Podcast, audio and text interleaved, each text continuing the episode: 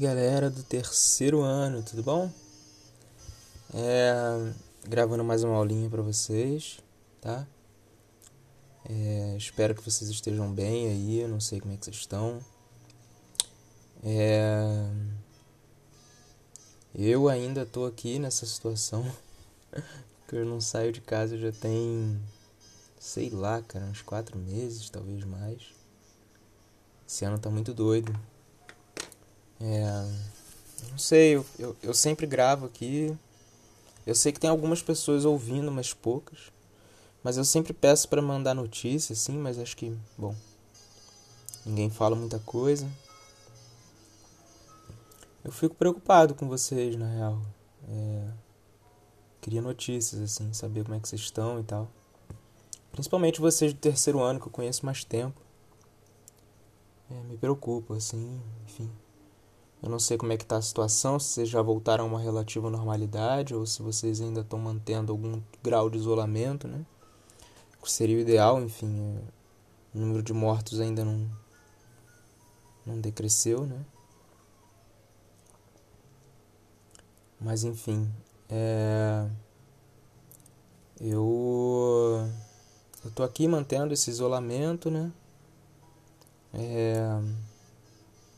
E vamos tentar, assim. Eu peço que vocês também, né? Quem, para além de notícias de vocês, que vocês comentem lá na aula, quem ouviu, pelo menos dá um joinha. Para eu saber, né, se na hora quem tá, quem tá assistindo, quem não tá. Seria legal, assim, para mim, para eu ter um feedback também.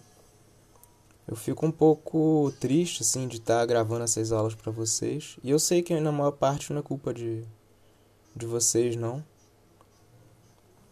Mas eu fico triste, assim, de, de ter pouquíssimas pessoas olhando, acessando e, enfim, e de fato aproveitando o conteúdo que eu estou passando. É, então, aqueles que estiverem é, ouvindo, né, peço por gentileza que deem um, um sinal. Seria legal, assim, pelo menos para não parecer que eu estou falando sozinho. Porque a minha impressão, pelo menos agora, né, antes não, mas porque ainda tinha uma, uma boa galera ouvindo os áudios. Mas agora tem assim uma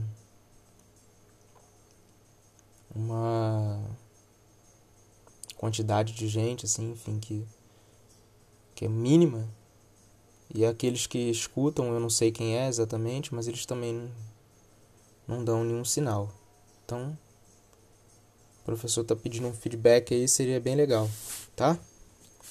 Enfim, só para eu ter noção de quais, quem são as pessoas aí que estão que estão acompanhando as aulas ainda, né? Seria legal. É, a gente ainda oficialmente, né? A gente está tá ainda num pedacinho de conteúdo relativo ao segundo bimestre que a gente, enfim, por conta dessa questão toda a gente se atrasou. É, não sei se vocês se recordam das outras aulas, mas assim espero, né? Porque não tem tanto tempo assim. A gente está discutindo um bloco de conteúdo cujo tema, né, o grande tema, é poder, política e Estado. Tá? É... Esse, esse bloco, né, a gente tratou de uma série de, de questões, mas a gente principalmente se concentrou em tentar caracterizar o que é o Estado a gente veio num percurso assim de falar um pouco desde lá de como é que funcionava, né, o, o poder político nesse no antigo regime lá no mas desde o regime desde o do regime senhorial, né, que ou o feudalismo, né, como vocês conhecem nas aulas de história, até o até o período moderno, até chegar ao Estado liberal, né, passando pelo absolutismo. Então dei mais ou menos algumas configurações para vocês como é que o Estado se, se, se portava ao longo desses períodos. A gente entrou um pouquinho sobre, é, enfim, esses, como é que o Estado se organizava.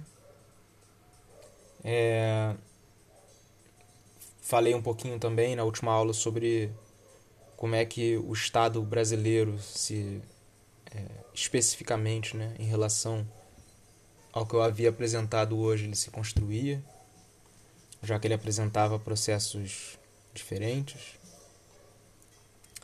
E agora, e aí na última aula, não sei se vocês se recordam, foi uma aula super, mega, hiper grande, assim, para o que a gente está habituado. Foi uma aula que se estendeu pra, por quase uma hora, né? Mas foi bom também, porque eu consegui tratar de assuntos que, inclusive, seriam é, referentes à, à aula de hoje, tá? É, a, a aula de hoje, ela tem como intenção, né? a gente discutiu um pouquinho sobre o sistema partidário e eleitoral do Brasil. Né? Então a gente. Enfim, a gente discutiu um pouquinho como é que se deu o arranjo de partidos no Brasil, né? partidos políticos. Como é que essa questão das eleições ela se portou desde o começo é, dessa instituição no Brasil, né? Do, das eleições, né, do voto. E, e como é que esse arranjo está mais ou menos hoje. Né? Não sei se vocês se recordam, mas assim, essa aula de hoje ela, ela casa um pouquinho em seus temas, elas, ela tem uma, uma certa sobreposição com a última aula, porque a gente falou do Estado no Brasil e a gente teve de comentar sobre por exemplo, como é que se dava o voto, por exemplo, relacionado ao coronelismo, por exemplo, que era uma modalidade é, de configuração do Estado e de dispersão do poder político no, no, no Brasil em determinado tempo histórico. Mas hoje a gente quer assim falar especificamente sobre partido, especificamente sobre voto. A aula de hoje vai ser uma aula então por isso um pouquinho menor, tá? Porque assim, eu já estou pressupondo que vocês ouviram a, a nossa última aula, tá? Então, se vocês de alguma forma tentaram se inteirar ali de como é o processo histórico de formação no Estado brasileiro, né, que a gente falou na última aula, e quais são as, essas etapas, né, como ele se apresenta ao longo da, da história, configurado de determinada forma, Agora é só você encaixar um pouquinho como é que era a questão do partido, dos partidos políticos. E aí eu vou tentar fazer um, um apanhado mais de sobrevoo, assim. Então não, não estranhem se essa aula for só uma. como se fosse uma um anexo, né? um adendo, uma, um apêndice dessa nossa aula anterior, tá bom? Que teve, foi bem mais, mais longa. Então, assim, nossa ideia, então, é pensar que né, o Brasil, é, desde a, ou seja, desde o momento em que passa a haver voto, né, é, com a proclamação da República, né, que se dá em 1889, até 1945, né, que foi o enfim, período é, de, enfim, de solução do, do, do sistema eleitoral, né? Como eu já havia dito para vocês antes, na última aula, quem não lembra, volta. Eu falei sobre os períodos onde você teve voto e os períodos onde você não teve aqui no Brasil. Eu disse para vocês que, enfim, aí de 1889 até 1945, só 5% da população votava, né? Então, assim, já que a gente está discutindo democracia no sentido de uma democracia representativa, né? ou seja, que é definida pela presença de instituições tais quais um parlamento, um poder executivo e um judiciário separados, liberdade de expressão e direito ao voto, né? a escolha dos governantes. O esse Quer dizer que, basicamente, até, esse, até 1945, de 1889 até 45, você tinha uma, uma configuração dessa instituição do voto no Brasil que basicamente não poderia ser chamado de democracia. Né? Porque, enfim, 5% da população votante é uma proporção microscópica. Né? Então quer dizer que de cada 100 pessoas, apenas 5 votavam. Ou seja, um quadro né, muito diferente do quadro que a gente tem hoje, onde o voto ele é obrigatório. Né? Bem diferente. Mas vale assinalar né, que, por exemplo, em 1960, esse índice beira aos 18. Né? É 18%. Tá? E em 1980, 47% poderia participar das eleições e, nos anos 2000, 70% da população tinha direito ao voto. Uma vez que, lembrando, nos anos 2000 o voto já é universal, entretanto restrito a certa camada de idade. Né? Então você tem que ter acima 16 ou mais para poder votar.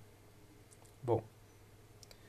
É, e também, é claro, né, tem um percentual de ausências que corrobora aí, que dá uma margem para esse número.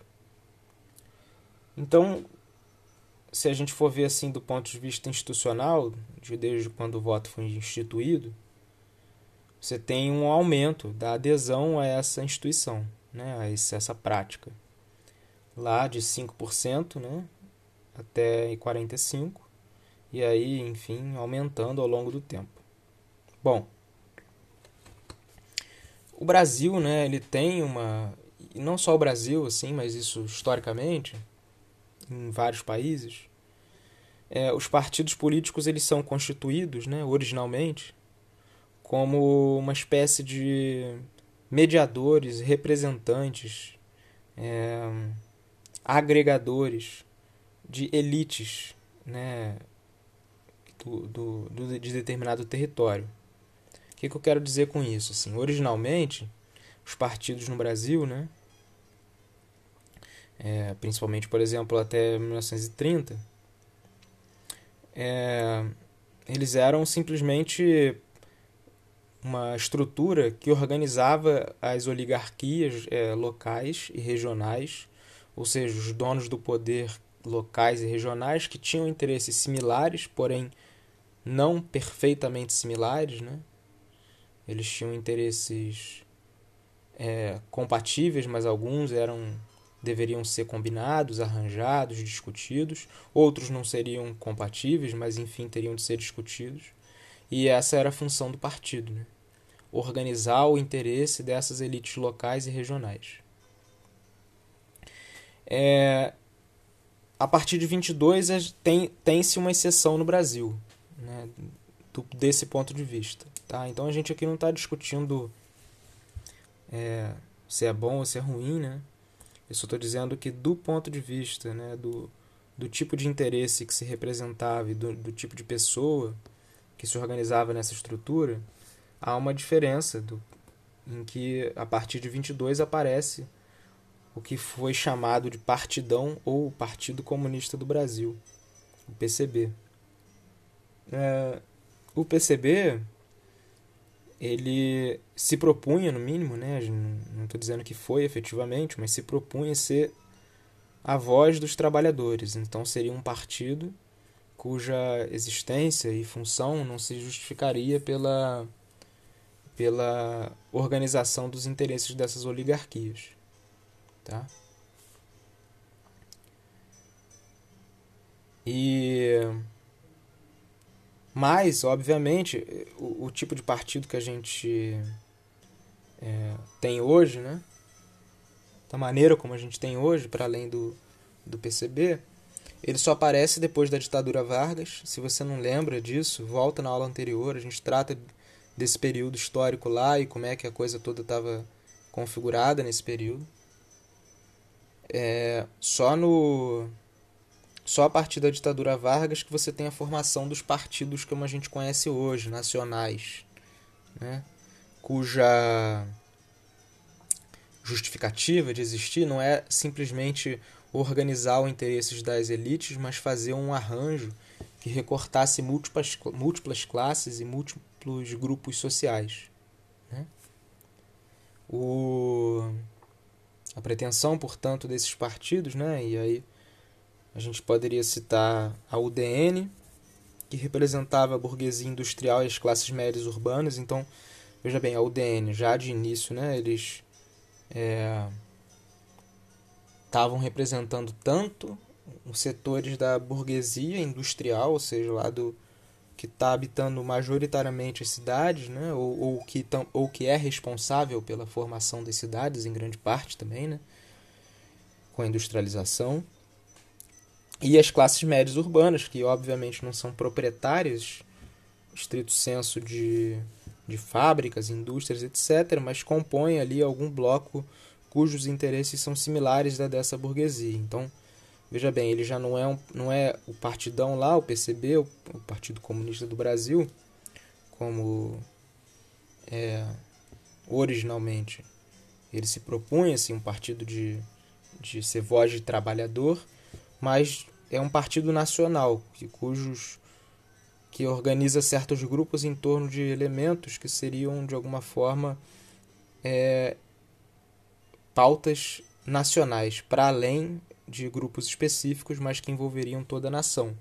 É claro, né, fazendo arranjos a partir de grupos já existentes e que às vezes, obviamente, apesar de se colocarem em nome da nação, os seus interesses são específicos de alguns setores.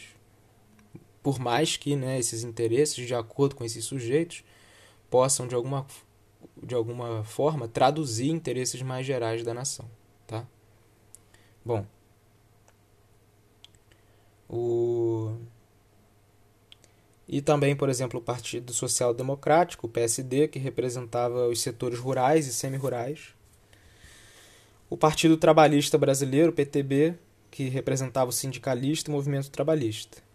Tá? Então, você tem a formação aí desses três partidos, cuja é, cuja inspiração né, é majoritariamente nacional e não é, e não classista. Tá? Bom, é, em 66, os partidos eles são extintos. Não sei se vocês lembram lá no da última aula, mas se não lembra, volta. Vale a pena voltar. Os partidos são extintos, né? Então, é, os partidos eles deixam de existir e uma aparece uma estrutura bipartidária. Então, só existe dois partidos a partir daí, que é o Arena, que apoiava e defendia a ditadura militar, e o MDB, que era de oposição, mas era ainda controlado pelos militares, mas era de oposição ao regime militar. Bom, o depois, né, lá, então a gente está falando de, a partir de 86, mas principalmente 88, você tem com a redemocratização, você tem a formação de uma de uma série de outros partidos, né? E que foram se proliferando ao longo do tempo. Mas, nessa época, majoritariamente, formou-se né, é, alguns partidos que atuam até hoje são muito importantes na conjuntura nacional. Eu vou citar eles, né, porque eles são clássicos, provavelmente vocês vão ver aí isso, enfim, é, até o fim da vida aí, esses partidos aí, provável, não sei, mas é um bom chute do professor. É, entre eles o PMDB, né, que era, enfim, o antigo MDB, que, que fazia esse bipartidarismo junto do Arena na ditadura, né, como eu disse para vocês. O PT, vocês também conhecem, existe até hoje. O PDT e o PTB. Né?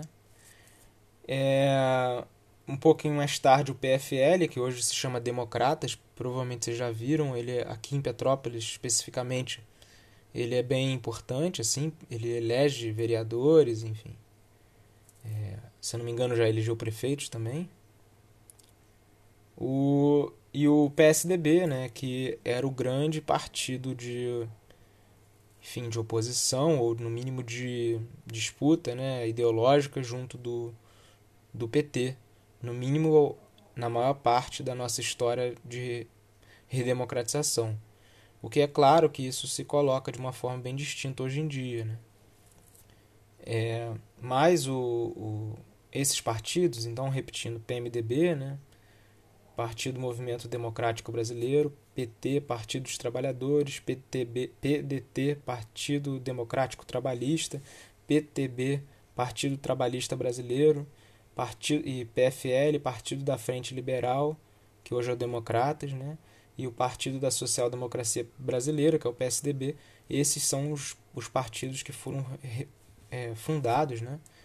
É, com exceção ali do, enfim, é, do, do PMDB, né? Que é a da ditadura. Já, né? Mas esses partidos, eles são os que são recolocados em, em movimento aí, é, com esse processo de redemocratização, saindo dessa estrutura bipartidária. E é claro que outros partidos passaram a existir, né? Então, ao longo do, dessa trajetória, desde 88. Né? Essa trajetória de uma constante, no mínimo que se imaginava. A gente, não, a gente tem dúvidas quanto a isso hoje, mas de uma expansão da democracia institucional, né? representativa. O... Outros partidos apareceram, como, por exemplo, o PCdoB, o... Não, o PCdoB eu acho que já era antes, né? Mas ele reaparece, enfim, legalizado, né? Porque ele tinha sido proibido. Mas o... O PSTU, o PSOL, o PF, PSL, o é, Patriotas, o PCO, o PCR, enfim. Hoje você, hoje você tem é, monte de partido. PPL, enfim, é, o professor aqui ele não, obviamente não sabe de cabeça e não vale nem a pena citar, porque é um monte de sigla.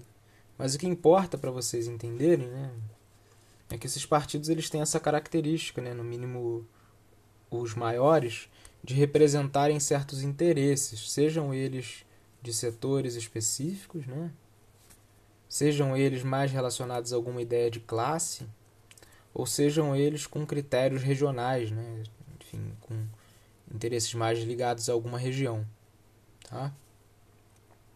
Mas esse processo de partidarização da política, ele começa na, é, com o fim da era Vargas, onde você começa a ter a formação do, do Partido Nacional, né?